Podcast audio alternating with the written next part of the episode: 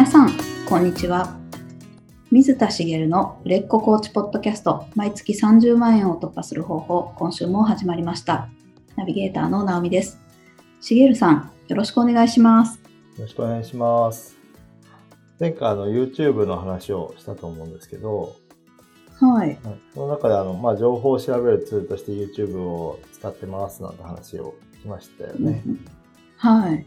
で、まあこれは、まあ自分だけじゃないなっていう感じはあるんですけど、でもまあ、検索の仕方とかって人によっていろいろ違うなと思ったんで、あの、クライアントさんに情報を調べる方法を聞いてみたんですよ。へえ、はそしたら、インスタで調べるって言ってたんですね。い。ええなるほど、そんな方法があるのかと。ー。普段私インスタで調べるってあんまりやらないので、うんあの、聞いたら、そのハッシュタグで、その、引っかかるようにしてたりとかして、はい。あの、情報を収集ししてるみたいな話をされてたので、なるほど、と思ってですね。うん。もうそうなんかこう、どんどんこう、検索方法も変わっていくんだなっていうふうに、すごい思ったんですけど、はい。で、えっ、と、まあ私のように40代以上の人って、まあ、まあ主には、例えば Google とか Yahoo とかの検索エンジンで検索することに慣れてるんじゃないかなと思うんですよね。うんうん。で、若い世代は検索の方法もまあ違うんだろうなと。先ほどの方は30代なんですけど、で、こう、で、私たちもこう、時とともにこう、検索手段って変わっていくんだなっていうのを感じたんですけど、うんうん。でそうしたときに、じゃあ、コーチは情報発信ツールを何にしたらいいのかっていうのを、今日はちょっとお話ししようかなと思います。おー、知りたいですね。コーチにとって。はい。ね。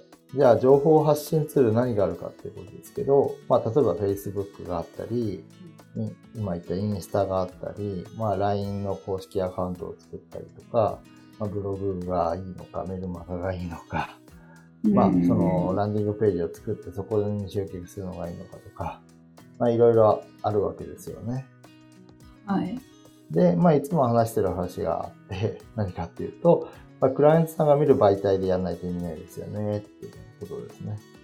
うんうんで、これもよくお話しする極端な例なんですけど、例えばターゲットが還暦を過ぎた高齢者で、その方向けにインスタで発信してますって言っても、さすがに届かなそうじゃないですか。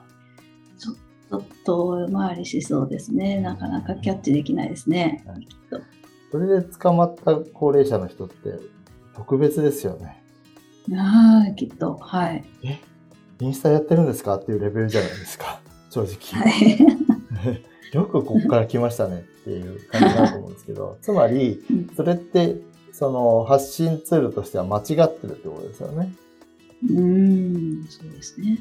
はい。そう。自分のクライアントさんがよく見る媒体でやらないといけない。でこれはもちろん、うん今分かりやすい例で年代の話をしましたけど、性別で違ったり、その属性でも違ったりするわけですよね。はい。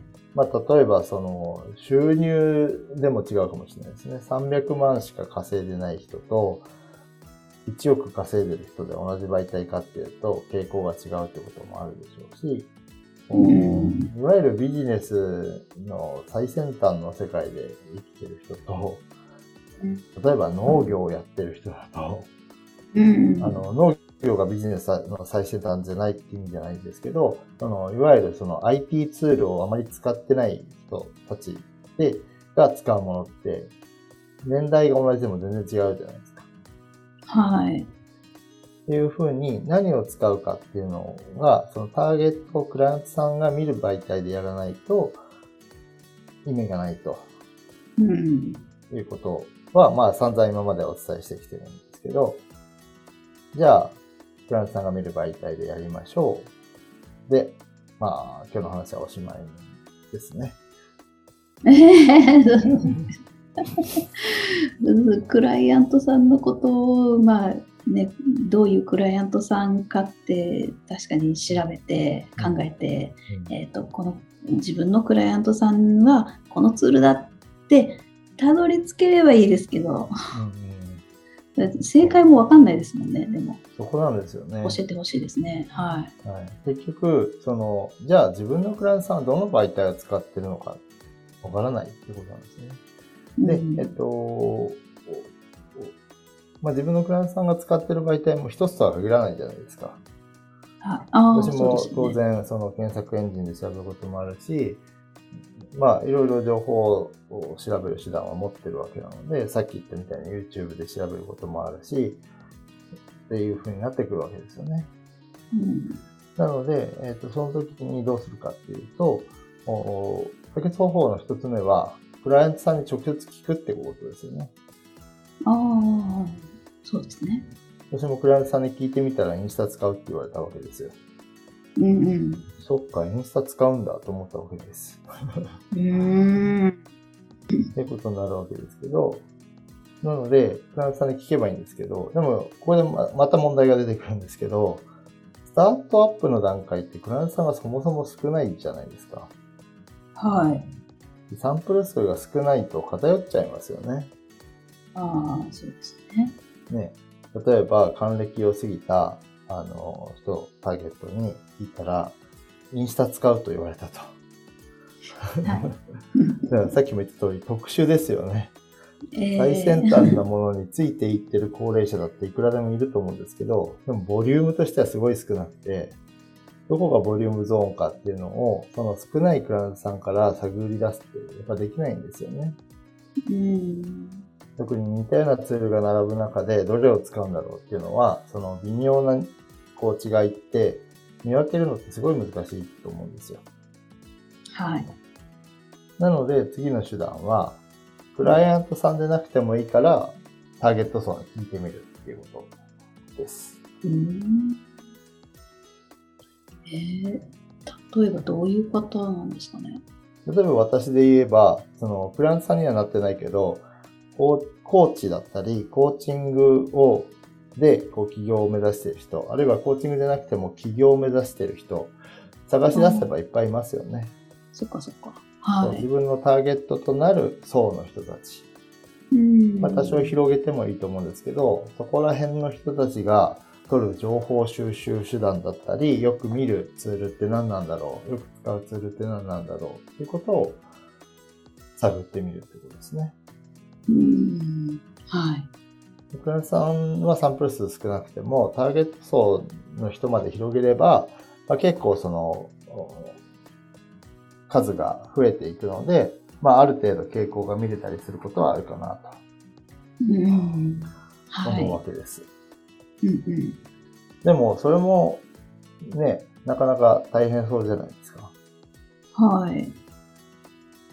なので、それを解決するとっておきの方法があるんですけど、おー 出ましたね。これが前回お話しした、あの、キャッチコピーの釣りの部分ですね。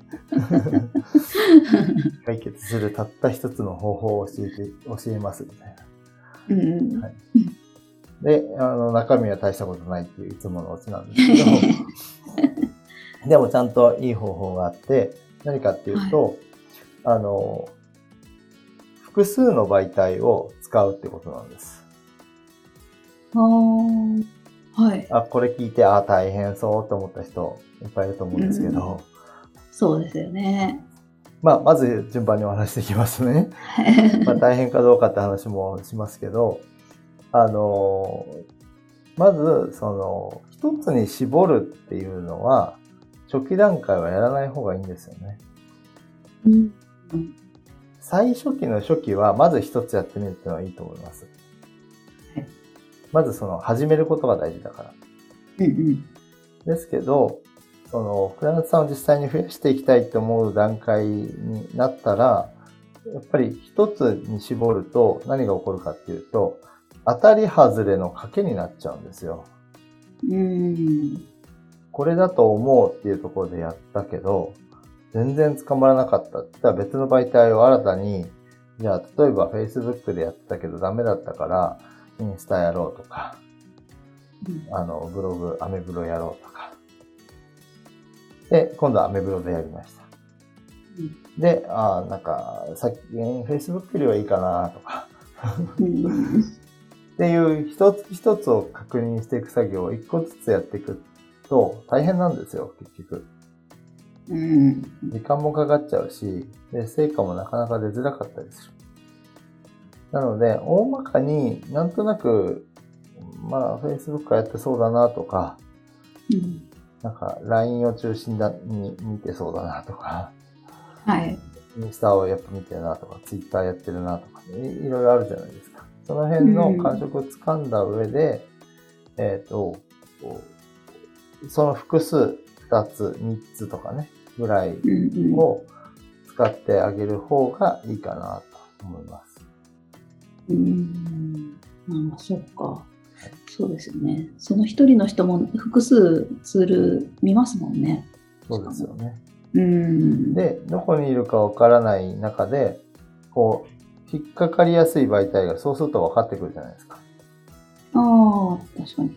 はい。これは割となんか反応いいなとか、うんこれ全くダメなんだけどとか、うんね、ありますよね。だからそういうふうに、はいその、おこっちの方がいいっていうのがだんだん見えてくるわけです。はい。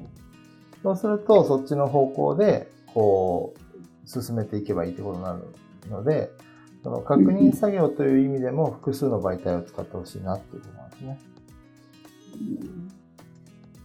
なるほど。はい。で、えーさっきね、あ、大変そうだなと思った人がいっぱいいるんじゃないかなって話しましたけど、まあはい一つでも大変だと思ってるのに、二つ三つって、労力がね、2倍3倍になってくるじゃないかって思うじゃないですか。はい。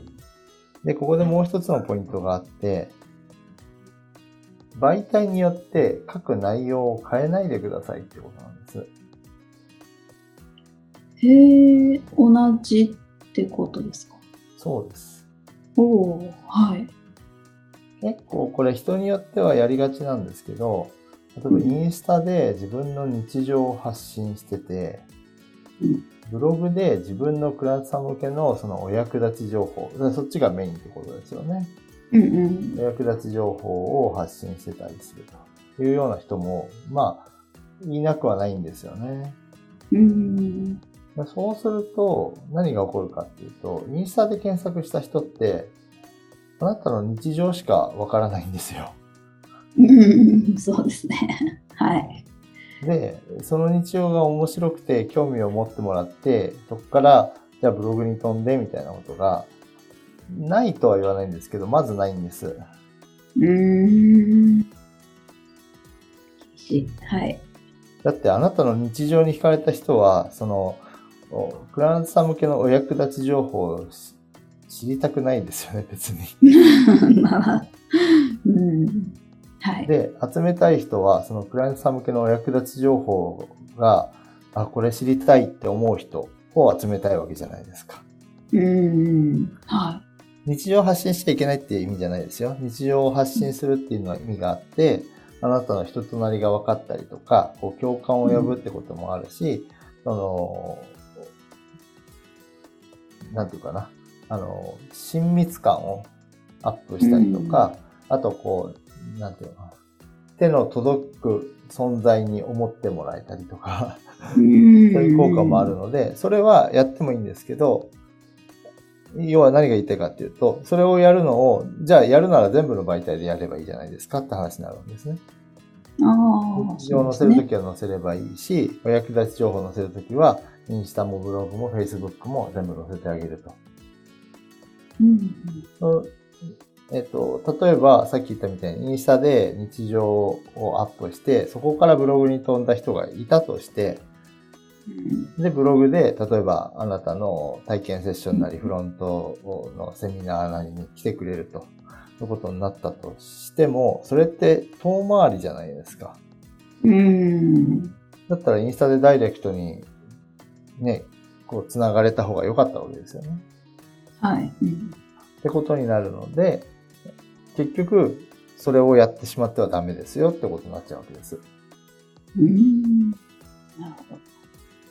はい。なので、えっと、大変そうっていう話に関わってくるんですけど、複数の媒体を使うんですけど、例えば3つの媒体に投稿するとしたら、労力は1つの媒体に載せる3倍にはならないってことなんですよね。ああ、そうかそうか。はい。まあ、増えますよね。1つよりも、あの、複数にすることで、労力は確かに増えます。うん。増えるけど、まあ、せいぜい1.5倍ぐらいですかね。3つの媒体に載せる労力としては。うんうんうん。まあ、その、例えば長文を載せられる媒体とあんまり長文だと見られないな、みたいな媒体があったりとか、こう、写真があった方がいい媒体となくてもいい媒体とか、いろいろあると思うので、そこら辺の、その、内容は同じだけど、こう、書き、書きっぷりというかね、その、うん修その、そっちに合わせた修正はしなきゃいけないと思うんです。だけど、うん一番肝心な、一番労力を使うのって内容を考えるところじゃないですか。頭も使うし、そこに時間をかけると思うんですけど、それを、こう、おなんだろう。それは一回だけでいいわけですよね。うん。あとは、それぞれの媒体に合わせて微調整をしてあげればいいだけになるので、まあ、労力が大変そうと思った人は、まあ、一つでも大変っていう人は、より大変になりますけど、でも、0を1にする労力と比べたら、うんずっと少ないので、うんだったら複数やっちゃった方がいいですよってことになっちゃう、なるんですよね。はい、そうですね。うんうん。で、でもそれでもその、なんか、そこに合わせて微調整するのとか大変だなと思うんだったら、もう全く同じでもいいと思うので、ああ。まずは載せてみるっていうことを優先してほしいなと。で、うん例えばそれをそれぞれ飛んで全く同じじゃないかって思った人がいるとするじゃないですか。はい。それってどう思います？うーん。まあ、全部一緒だなって思われたとしても、まあ、その方がクライアントさんになる方ならそれでも興味は引いてくれるだろうし、そうじゃなくて、えー何この人変なのとかって わかんないです。そんなことを思って離れていく人がいるとすればもう最初から興味もないんでしょうから、まあ、別に気にしなくていいのかなって思いましたね。うんですよね。うん。他の媒体で同じ記事載せて、こっちでもこの人これ言ってんじゃんってわざわざ思わないんですよね。うんうんあ、あこっちでも同じの載せてるんだって思うだけ。うん。うんうん。で、逆にそこに気づくぐらいちゃんと見てくれてる人だったら、結構クライアント候補になりやすいかなとは思うんです。うん。なので、全く気にしなくてよくて、あの、自分の作品なのでね、そのはい文章は。人のをコピペしてるわけじゃないので、うん。全く同じでは全く問題がないと思うんですよね。うん。で、えっと、そうすることで、その、何がいいかっていうと、まあ、複数あることで入り口を複数作れるっていうのもいいし、あの、最初にお話しした通り、ターゲットがどこにいるか、どこに多いのかっていうのが分かってくるわけですよね。うんうんこれは全然反応ないけど、こっちは反応がすごいあるなとか、っていうのが分かってくると、その媒体を見極めて、一つに絞ってもいいし、複数そのまま続けてもいいと思うんです。うんうん何しろ労力3倍にならないので。で、そうやってこう、お見極めていって、えー自分に合った、そして自分のクライアントさんがいる媒体っていうのを、こう、メインの媒体っていうのをこう一つこう探し当てるっていうんですかね。うんうんすることが大事かなっていうふうに思います。あと、これは、あれですね、自分のクライアントさんを来てもらうっていう目的もあるし、はい。発信してる内容の確認作業にもなるし、はい。あーで思ったより、はいあれですね、労力もかからなさそうなのでよかったそうです。なんです。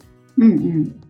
慣れてくればね、その、わ割と、こう、その内容を考える部分はちゃんとやるんですけど、その、調整する作業っていうのをこう、ルーティンのようにこなしていけるようになると思うので、あの、ぜひぜひその辺をやってもらえばいいかなと思うんですけど、で、えっと、もう一つ、それで言うと、まあ、最後はおまけみたいなことなので、メインでお伝えしたいことはもうお伝えしたんですけど、うんうん。おまけみたいなことをお話しすると、はい。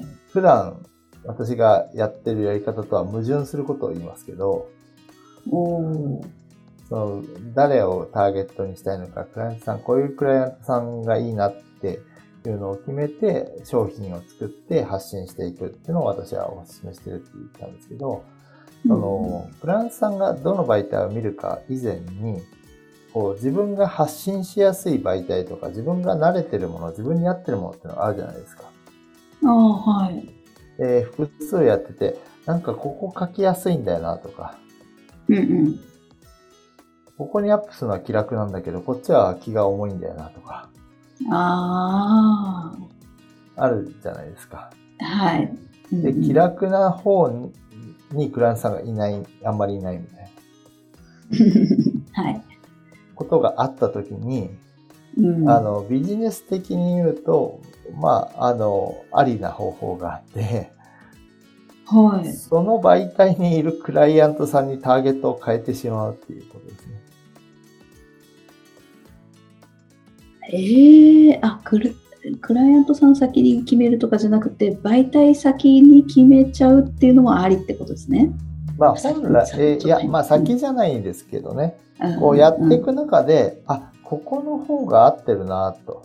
自分は発信するのに。うんって言った時に、そのターゲットがもう全く自分の商品とかけ離れちゃう、コーチングの内容とかけ離れちゃうんだったらやめた方がいいんですけど、その自分のコーチングを、こう、で、成果を上げられそうなターゲットがちょっと違うなとかうんって思ったら、そっちに、その、コーチングの内容だったり、キャッチコピーだったりを、あの、ターゲットをシフトしてあげても、まあ、うんありかな。こう、なんだろううん。そこも微調整していくというか、ああ、なるほど。